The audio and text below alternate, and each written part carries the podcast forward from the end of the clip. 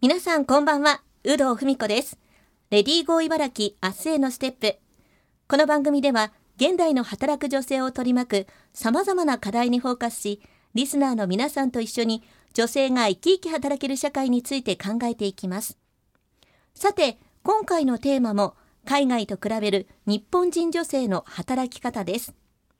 カナダ・オンタリオ州ロンドン市出身で、現在、茨城キリスト教大学現代英語学科主任を務めていらっしゃいます。今年で日本へ来て28年、沼舘ジェニー先生に3週にわたりお話を伺っています。先週は日本で働いて感じたことをお伺いしました。今週はカナダでの働き方を伺っていきます。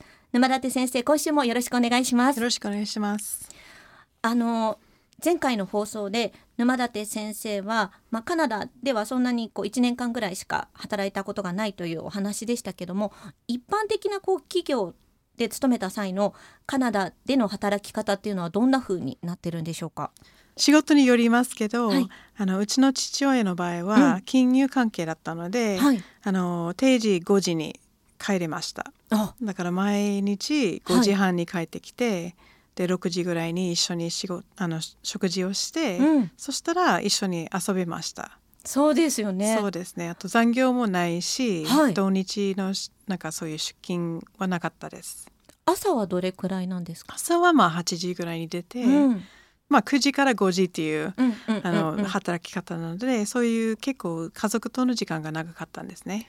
おそこまで職種によってだとは思うんですけども残業っていう概念はないんですか？カナダは。なかったですね。その当時は。今はどうなってるかわからないなんですけど、うん。やっぱり仕事によると思うんですが、うんうん。残業はなるべくしないようにうん。しましょうっていうことだと思います。はい。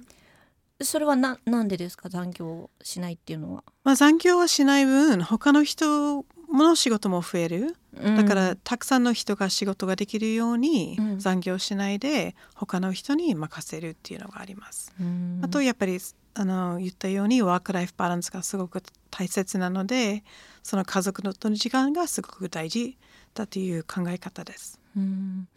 あの前回ちょっとお話になったんですけどカナダの教育現場は実際にかなりこう時間も早く終わったりするんですよね。そうなんです。はい。朝9時ぐらいから授業があって、でうん3時半で終わるのでそれでみんな帰ります。先生も帰ります。えー日本だとねかなりこう教育の現場あの先ほ前回のね放送でもあの夏休みは部活があったりとかそうなんですね。はい。はいそのあたりってどうなんですか？いやもう夏休みは、まあ、現年末なので、うんあの休みなんですよね。宿題もない。宿題ないんですか？課題もない。そうなんです。あの学年終わりなので、はい。あ9月からなんですよね。どなるほど。そうだから9月から6月まで学校行ってで6月の真ん中ぐらいから8月いっぱいまで休み。先生も休み？先生も休み。まあ研修したり先生はいると思うんですけど、はい。まあ、みんな休みなのでその分スポーツやったりサマーキャンプに行ったり、うん。いろんな違う教育違う楽しいことができるのでで9月にまた年末始まるのでそれで新しい年を迎えます。はい、日本はなかなか そのねまあ宿題ないっていうのはできないかもしれないですけどもえあのふ通常の日も3時半に終わるそうなんですね。はい、3時半に終わ終わります。はい。まあ会議がある日は多分4時とか5時までだと思うんですけど、うんその9時とか10時までは絶対残らない。なんでそんなにこう日本の教育現場っていうのは遅くなっちゃうんですかね？なんですかね？わからない。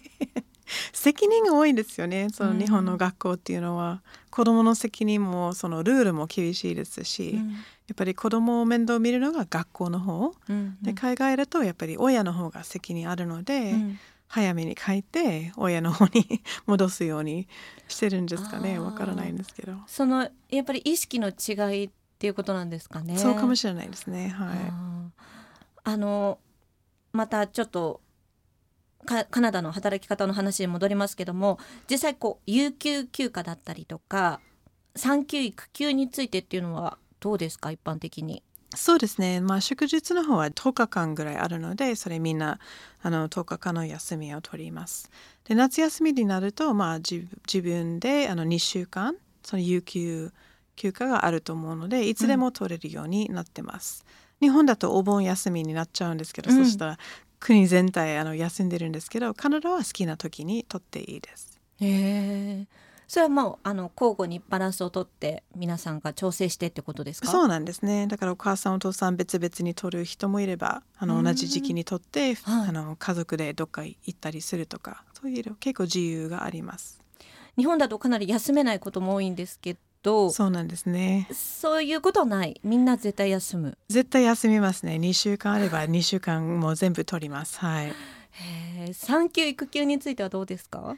産休はあの割と日本より短いだと思うんですよ。日本だと大体1年間っていう感,、じなんですけどカナダでは、まあ、政府が17週間無給であの絶対取るようにあの会社の方に言ってますので、うん、みんなはまあ3ヶ月4ヶ月あの取ります。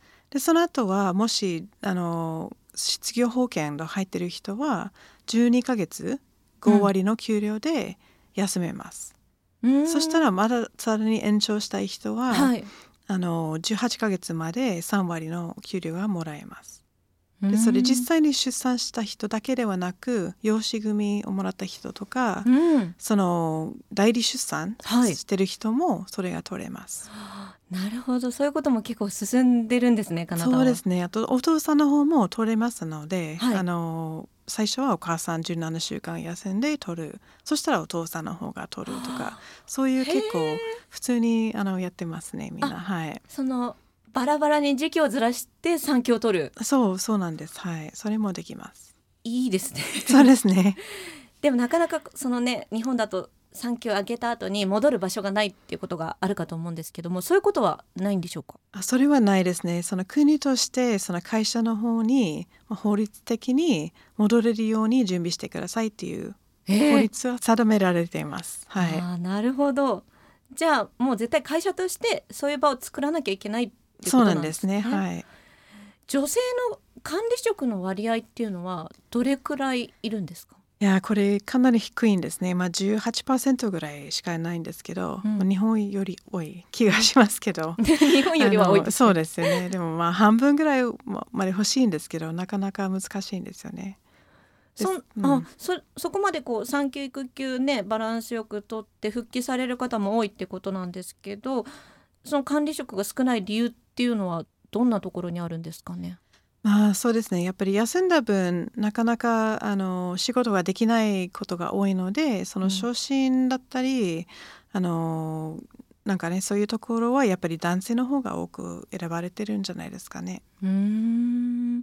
そういう意味では、まあ、日本もかなりジェンダーキャップ指数が低いですけども、はい、カナダもまだまだそこは改善の余地があるってことですかね？そうですね。まあ一応25位だと思うんですけど、うん、あのまだまだやっぱり教育の場面ではすごく100%平等なんですけど、はい、その仕事場職場としてまだまだあのそのジェンダーギャップが存在してます。うん教育の現場は100%なんですね。そうですね一応まあ子どもたちが平等に子供あの教育が受けられるっていうことになってますのであなるほど、はい、その働いてる部分はちょっと別かもしれないですけど、ね、そうですね。そうですよね。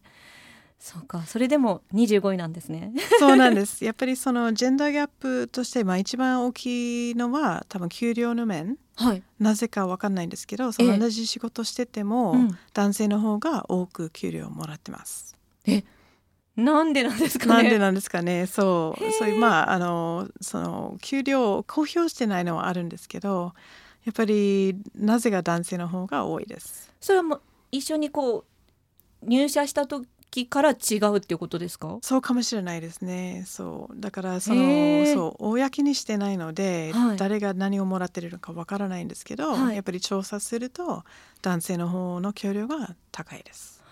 そうなんですね、はい、じゃあそこの部分はカナダとしても改善していかなければいけないそうなんですね。はい。うんなんかね日本はそこまでこう給与面が違うっていうことはないですよねおそらく。どうでしょうね。ないと信じたいんですけどね。ないと信じたいですけどね。ね。大学だと多分同じだと思うんですけど、やっぱり働いてる年数とかね年とかね夜変わりますけどあのどうですかね。興味深いお話ありがとうございます。茨城キリスト教大学沼舘ジェニー先生にカナダでの働き方について今週はお伺いしました。来週は女性が働きやすい会社社会についても詳しくお伺いしていきます。沼舘先生今週もありがとうございました。ありがとうございました